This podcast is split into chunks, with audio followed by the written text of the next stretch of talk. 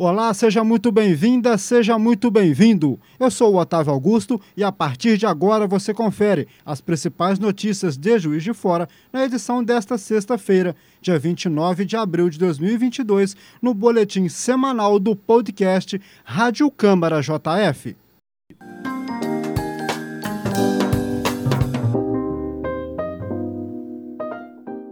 Hoje ao meu lado, o jornalista Gustavo Fonseca, que já vai chegar com seu primeiro destaque. Tudo bem, Gustavo? Tudo bem, Otávio. Um abraço para você, para aqueles que nos acompanham. A Câmara firmou uma parceria com a CEMIG para facilitar a negociação de dívidas dos consumidores. O CDCOM, Serviço de Atendimento ao Consumidor da Câmara, vai mediar o atendimento entre os disforanos e a concessionária de energia está prevista uma semana de negociação de dívidas no mês de maio, com expectativa de atender cerca de 800 famílias que estão precisando regularizar os seus débitos.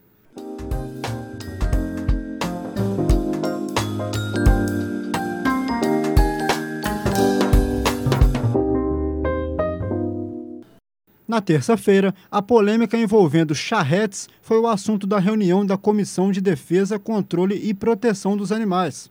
Os charreteiros querem autorização para circular em algumas áreas do perímetro urbano com características rurais.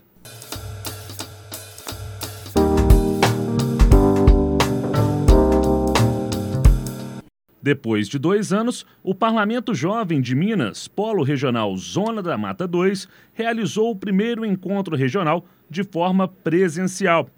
A atividade aconteceu na tarde da última quarta-feira, dia 27, no auditório do Colégio dos Jesuítas, localizado no bairro São Mateus, e contou com apresentações culturais do grupo Inaciarte e uma palestra sobre saúde mental dos jovens, tema do Parlamento Jovem de 2022.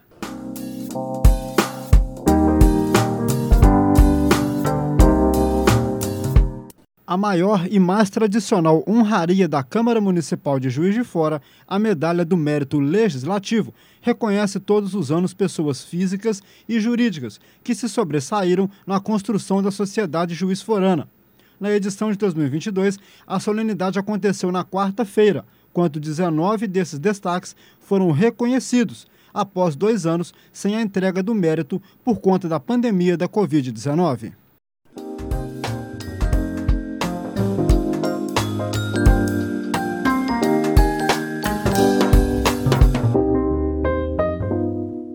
E a Comissão de Educação da Câmara Municipal realizou uma visita à Secretaria Municipal de Educação para discutir o cenário das escolas, situação dos profissionais e transporte escolar na rede pública de ensino.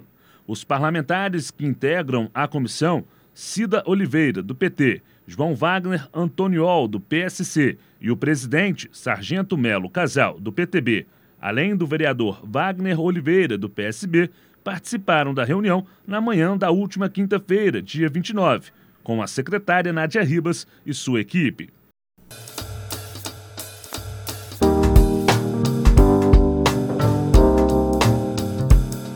A Câmara Municipal de Juiz de Fora, por meio de requerimento dos vereadores, disponibiliza até o dia 4 de maio guichês de atendimento no CAC, o Centro de Atenção ao Cidadão, para cadastro das pessoas que querem solicitar no site do TRE o título de eleitor.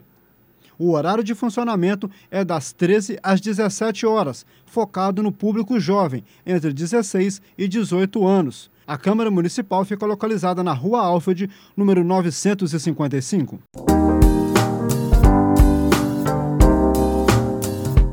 As fake news e o combate à desinformação foram algumas das pautas abordadas durante mais uma edição dos encontros Elejuf, série Gestão Pública. O evento é uma iniciativa da Escola do Legislativo Professor William Couro Jabor, da Câmara Municipal de Juiz de Fora, e tem como objetivo capacitar os servidores.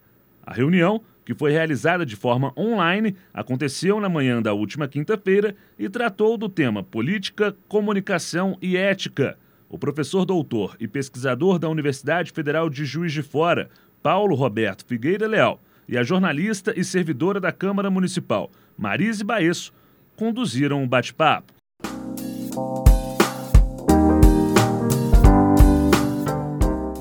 Este foi o seu boletim semanal do podcast Rádio Câmara JF. Gustavo, muito obrigado pela sua companhia.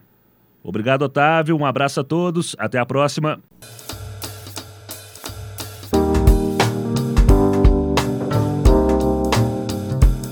Para mais informações, sintonize no canal de TV aberta 35.1. Siga nossos canais Câmara JF nas redes sociais e acesse o nosso site câmarajf.mg.gov.br. Um abraço, até a próxima!